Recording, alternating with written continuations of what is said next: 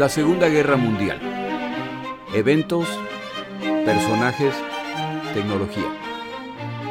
Le doy la bienvenida a nuestro episodio del día de hoy. Episodio 26, Leningrado.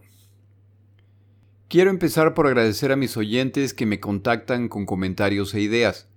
A partir de esta semana quisiera empezar a crear un listado de correos electrónicos para quienes no utilizan Twitter o Facebook o que simplemente prefieren recibir información a través de ese medio.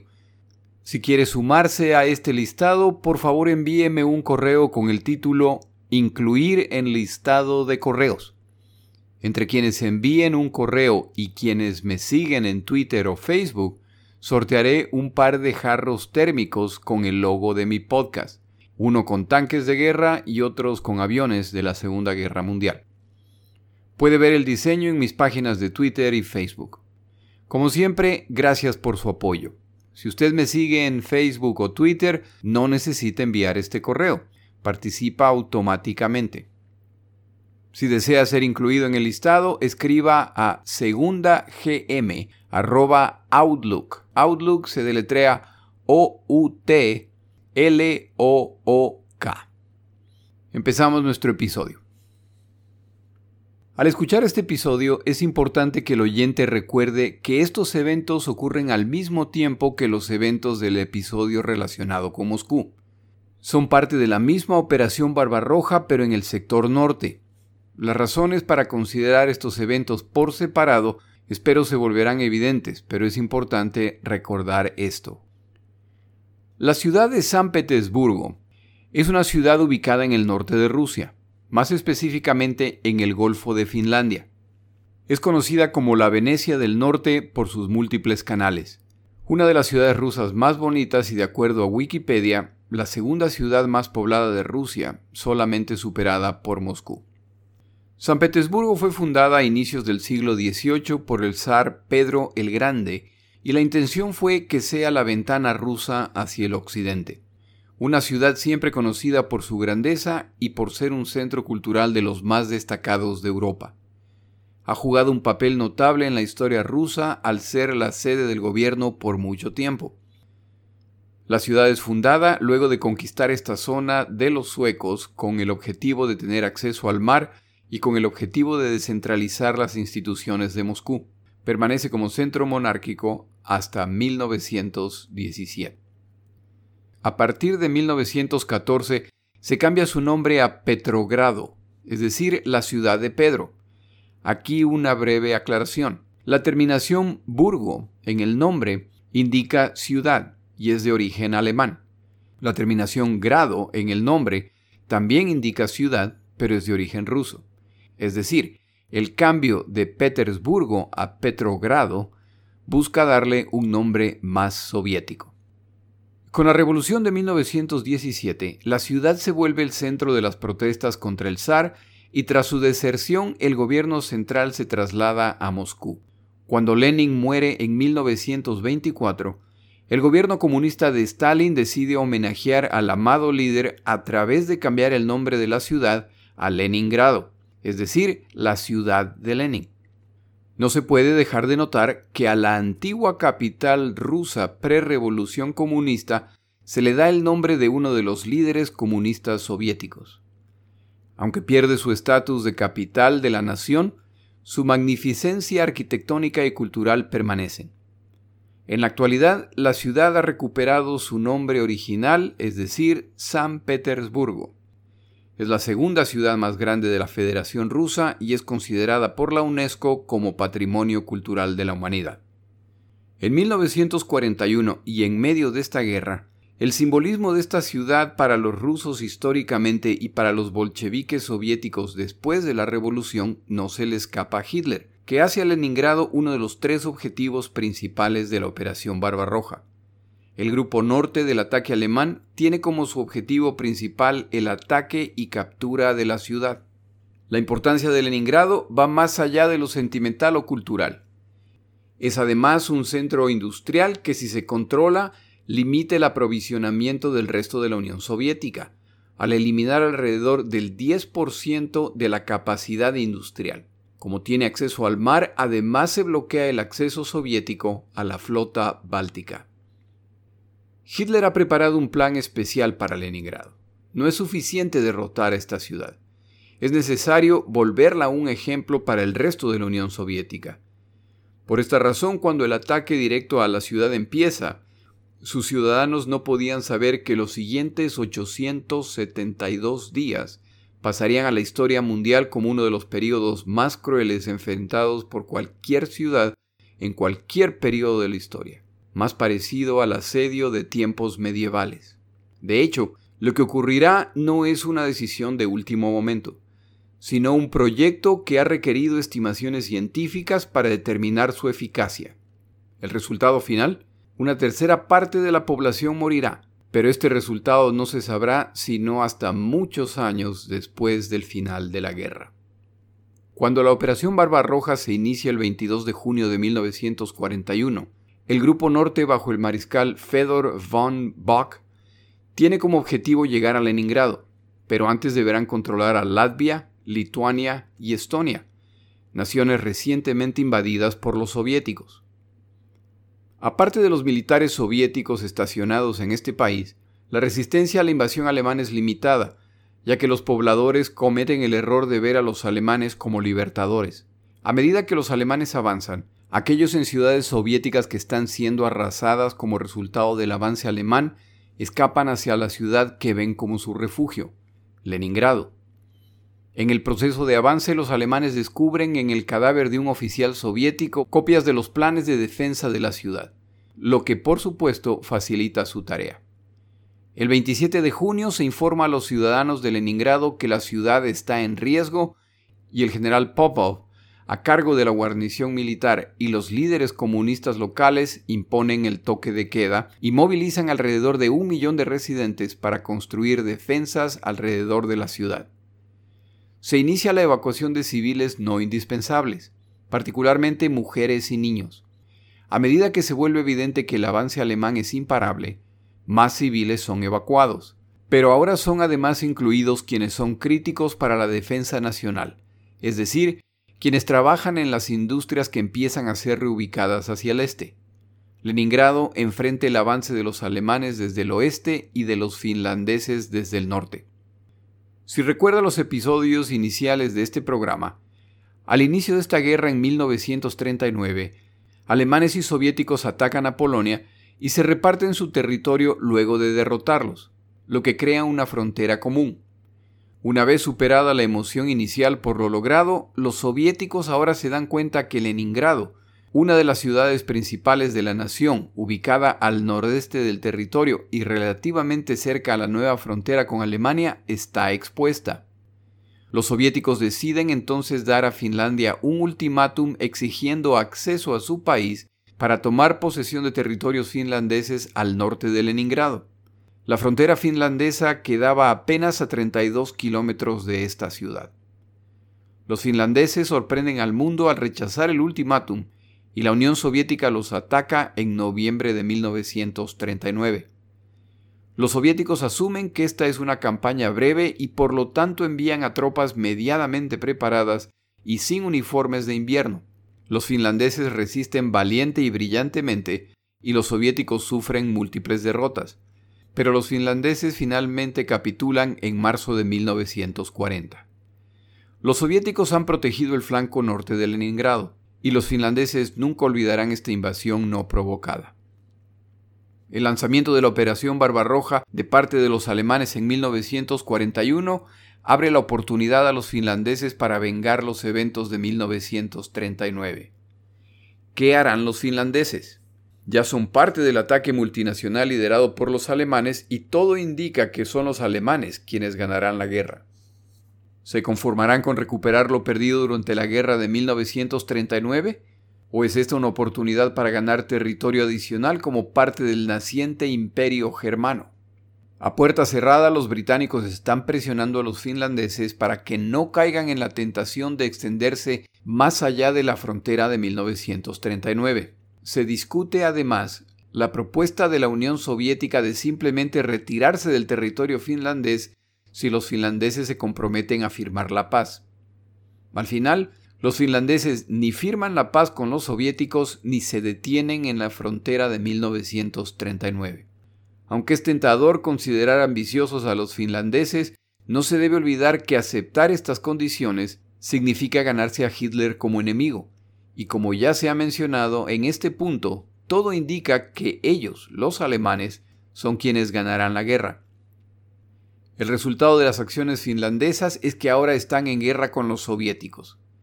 Churchill además les declara la guerra, y como los británicos están trabajando en coordinación con los Estados Unidos de América, Finlandia arriesga pronto recibir una declaración de guerra estadounidense, por lo que eventualmente detienen su avance.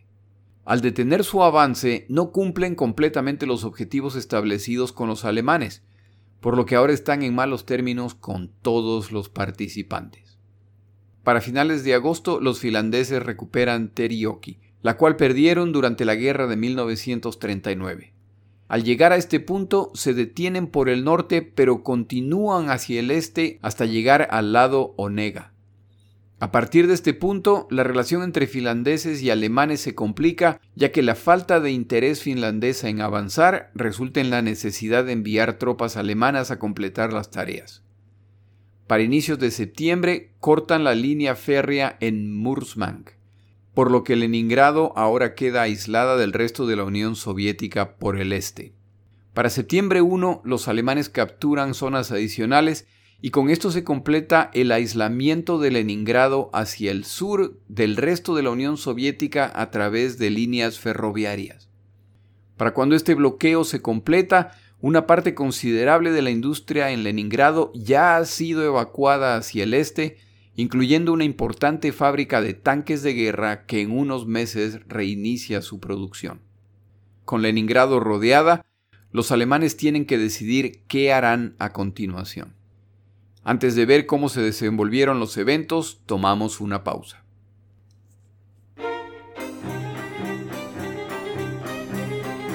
Palabras de Churchill.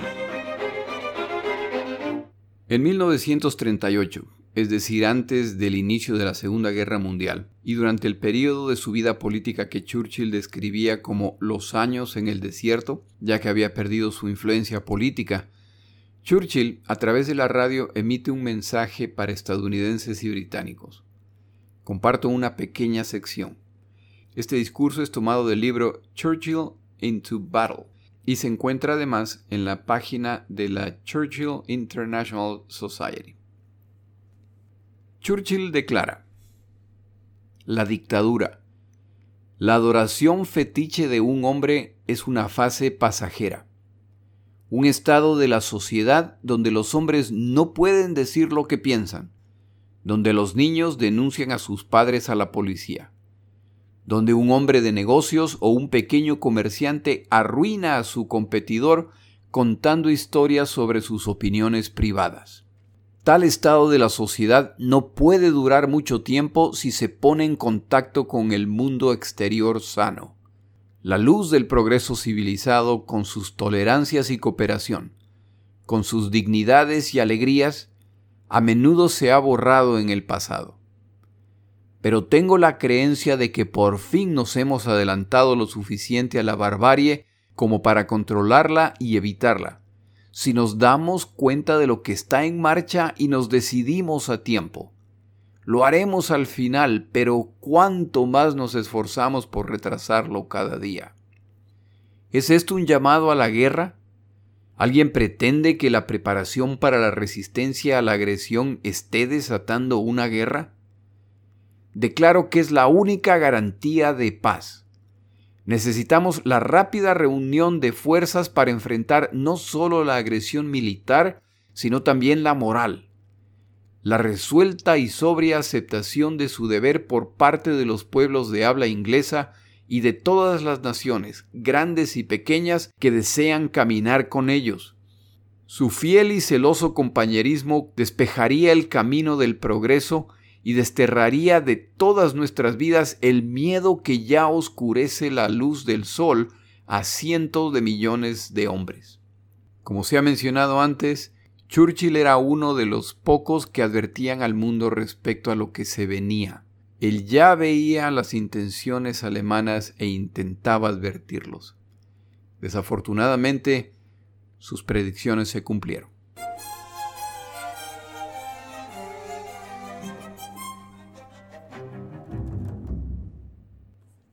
Como el avance principal hacia Moscú está por empezar y Leningrado ya está completamente sitiada, Hitler ordena se detenga el avance y se inicie la movilización de unidades blindadas y motorizadas hacia el grupo centro.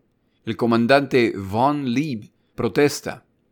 Las múltiples divisiones soviéticas dentro de Leningrado, en su opinión, están a punto de ser destruidas. Hitler, como siempre, deja en claro quién está a cargo y exige se sigan sus órdenes. Como tiene unos días antes de tener que enviar sus panzers hacia el sur, Von Lieb intenta una vez más penetrar las defensas de Leningrado antes de perder parte de sus panzers que deberán sumarse a la operación Tifón, la ofensiva contra Moscú. Su ataque falla y ahora es tiempo de despachar sus tanques hacia el sur. El fracaso de este intento confirma que hay fuerzas significativas en la ciudad. El comandante Georgi Shuhov, quien ha sido enviado a ponerse al frente de la defensa de Leningrado, el 14 de septiembre ordena un contraataque, pero el comandante local, el general Sherbakov, responde que esto es simplemente imposible de realizar. Su comisario militar está de acuerdo con el general y los dos son reemplazados. De alta prioridad era mantener abierto el aeropuerto de Leningrado a fin de tratar de proveer a la ciudad. Esto sugiere además que para este momento los alemanes han perdido el dominio absoluto del aire. Con Leningrado bloqueada de sus rutas de aprovisionamiento, se supone que el paso siguiente es un ataque directo de la infantería y los blindados, pero por alguna razón esto no ocurre. Lo que sí está ocurriendo son bombardeos o ataques de artillería muy precisos. Uno de los primeros objetivos alcanzados fue el centro de acopio de alimentos principal de la ciudad a mediados de septiembre. Para finales de septiembre, los ataques continuados empiezan a hacer evidente el plan alemán. Los alemanes no planean asaltar la ciudad.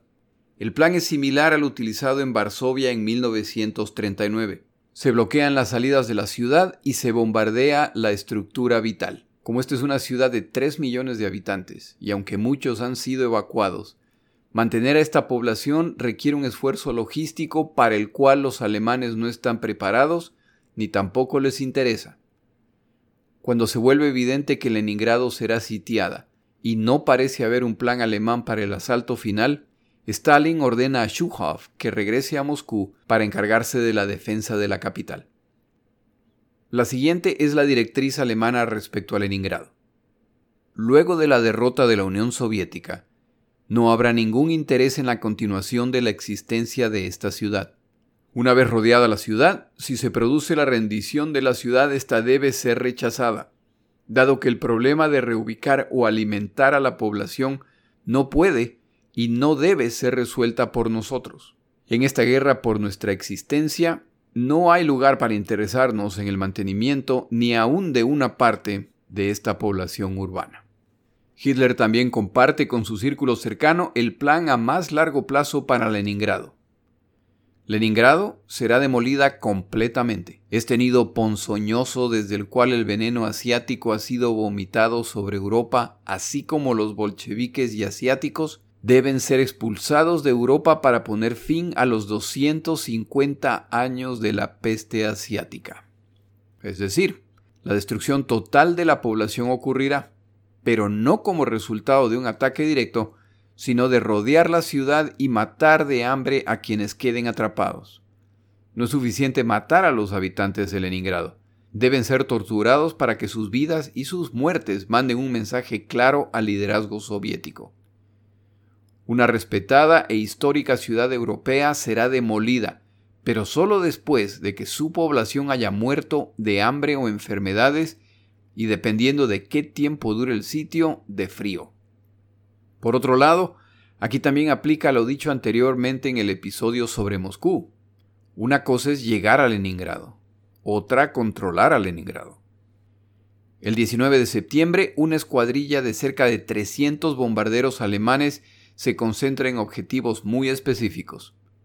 Hospitales, el mercado abierto, escuelas, sistemas de transporte, áreas de almacenamiento y áreas comerciales. Lo hacen durante horas de máxima actividad, seguramente para maximizar el número de víctimas. Objetivos adicionales incluyen plantas de procesamiento de agua, plantas eléctricas y la infraestructura general. Particular énfasis se pone en no destruir los palacios y los hoteles de lujo. Podrían ser útiles temporalmente cuando esta etapa haya terminado. Al inicio del sitio de Leningrado, el líder del Partido Comunista local comunica a Stalin que tiene reservas suficientes de alimentos. Esto es falso, sobre todo considerando que no se sabe la duración del sitio, por lo que es imposible determinar la cantidad de alimentos necesarios. Basados en esta afirmación, los últimos trenes que podrían haber ingresado a Leningrado son dirigidos a otras áreas donde también se necesitan. Estos alimentos podrían haber mantenido vivos a unos cuantos miles más de habitantes de Leningrado. Cuando el sitio se inicia, las autoridades pueden proveer alrededor del 10% de las calorías necesarias para la subsistencia. A medida que la escasez aumenta, poco a poco van desapareciendo las palomas, luego los perros y gatos de la ciudad. No se desperdicia ninguna parte del animal, excepto el pelo. Cuando una bomba o un obús de artillería mata a un caballo, pasan solo unos minutos y no queda más que el pellejo del animal. Eventualmente desaparece el césped y las hojas de los árboles, que son utilizadas para hacer infusiones con la esperanza de que tengan algún valor nutritivo. A medida que la hambruna se pone peor, no es inusual ir caminando por la calle y ver cadáveres que nadie parece notar. Tampoco es extraño presenciar el momento en que una persona colapsa y muere. La escena es tan común que ya nadie se detiene. Los carnés de provisiones entregados por el gobierno son la única fuente de alimento, por lo que su robo se vuelve el crimen más común durante este periodo. No solo se robaba los carnés de otros sobrevivientes, sino los de los cadáveres. Y tampoco era extraño que familiares no reporten la muerte de un ser querido a fin de continuar recibiendo las provisiones asignadas. Los entierros masivos se vuelven comunes y son observados con indiferencia. La población camina en medio del sopor de quienes solo aspiran a seguir viviendo y cuyo cuerpo ha entrado en una especie de hibernación para conservar energía. Para octubre el frío se suma al hambre y a la enfermedad. Con la infraestructura destruida, la electricidad restante no está a disposición de la población civil. La industria y las fuerzas militares tienen la prioridad. Poco a poco desaparecen de la ciudad las ramas caídas, luego ramas que son arrancadas para culminar con la desaparición de los árboles. De las casas desaparecen sillas, mesas, pisos y todo lo que sea construido de madera. Pronto le siguen los libros. Algunos días durante este invierno, las temperaturas alcanzaron 30 grados centígrados bajo cero. Con la llegada del invierno, la velocidad de las muertes se incrementa, pero para quienes están acostumbrados a vivir en estas zonas, el invierno también trae ciertas oportunidades, especialmente para quienes buscan rescatarlos o reaprovisionarlos. Con terribles temperaturas como las descritas, el lado Ladoga se transformaba en una amplia carretera a través de la cual se puede mandar provisiones. Por supuesto, una sola bomba bien ubicada por un bombardero alemán puede causar un desastre. Con la ciudad aislada del resto de la Unión Soviética, Leningrado pelea sola contra los alemanes. ¿Qué tiempo tomará doblegarlos? ¿Cuánto dolor y destrucción pueden tolerar los ciudadanos de Leningrado? ¿Se rendirán al final? Aun si ese fuera el caso, Hitler no aceptaría esta rendición, al menos al inicio de la Operación Barbarroja, cuando siente que está muy cerca de ganar. La metodología cruel de destrucción escogida para Leningrado a la larga pasa la factura a los alemanes.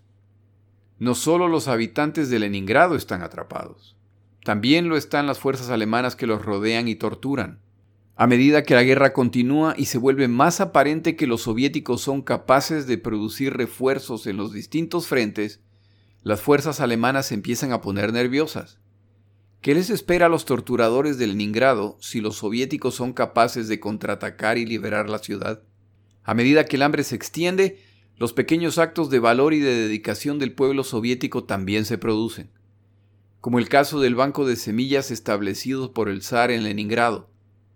Los empleados de este banco de semillas, sabiendo que bien utilizadas éstas podrían alimentar a centenas de miles o a millones de personas si son sembradas, murieron de hambre sin tocar estas semillas.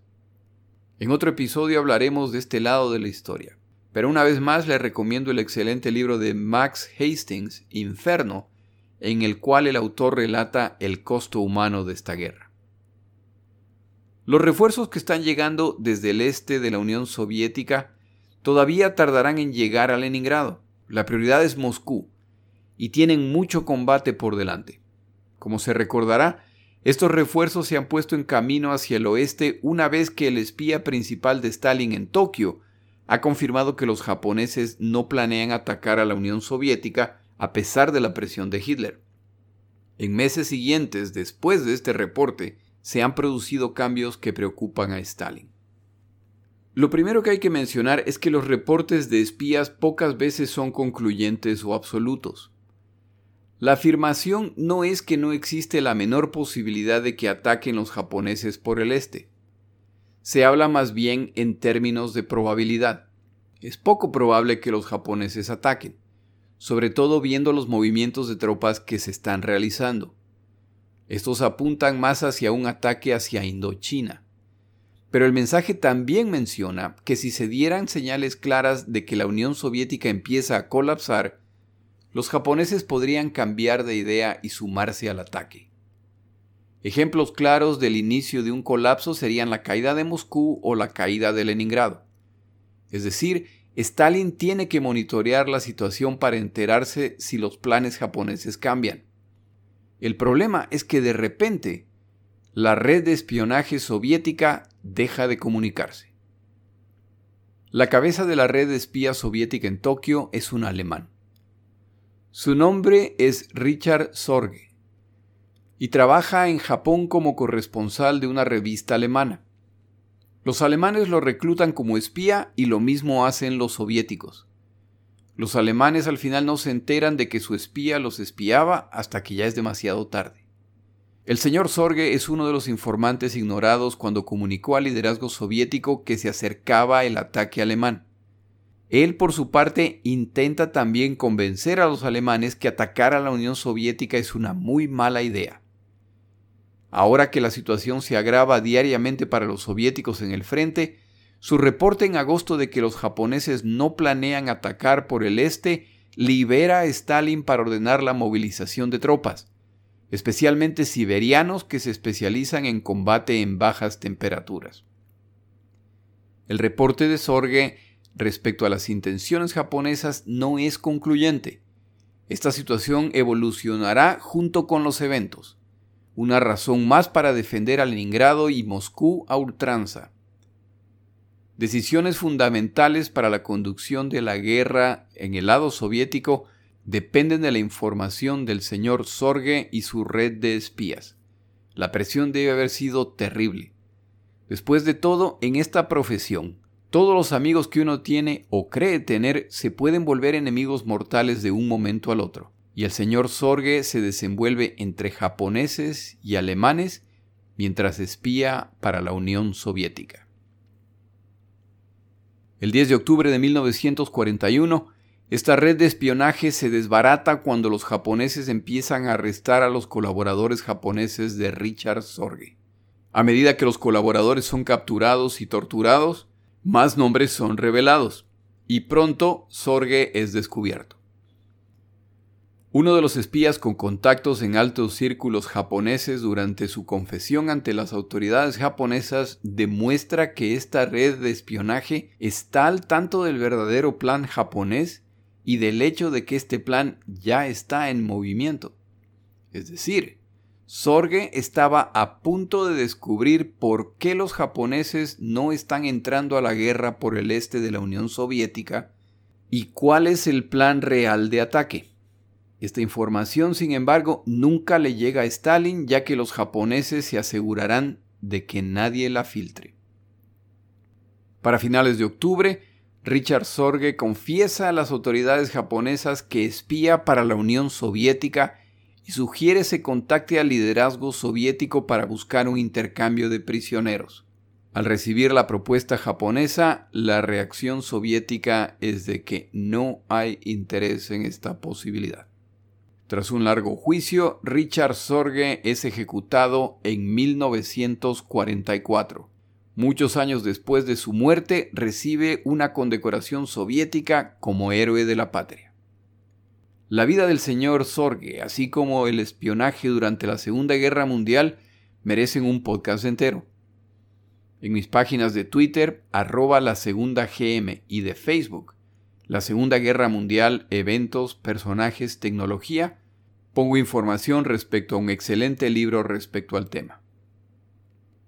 La pérdida de esta fuente de información complica las decisiones soviéticas. ¿Han cambiado de opinión los japoneses? ¿Están a punto de ser atacados por el este? En realidad, para octubre el plan de acción japonés ya está decidido y quienes participarán ya practican en preparación para una compleja operación de muy alto riesgo.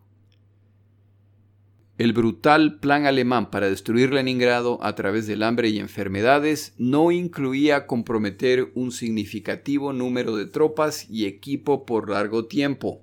De acuerdo a los cálculos técnicos realizados por los alemanes, tomaría dos o tres meses para que el nivel de muerte sea tal que simplemente podrían ingresar a la ciudad, lo que liberaría a la mayor parte de estas fuerzas para que se pongan en camino hacia otros frentes, en particular Moscú. A pesar del hambre, las enfermedades y ahora el frío, la sorprendente capacidad para resistir el sufrimiento de los soviéticos, los desesperados pero limitados esfuerzos de las Fuerzas Armadas por enviar provisiones, el fallido intento de von Lieb de ingresar a Leningrado antes de verse obligado a enviar sus panzers al Grupo Centro, y la sombra de Stalin sobre la ciudad resultan en que las fuerzas alemanas sigan comprometidas en Leningrado.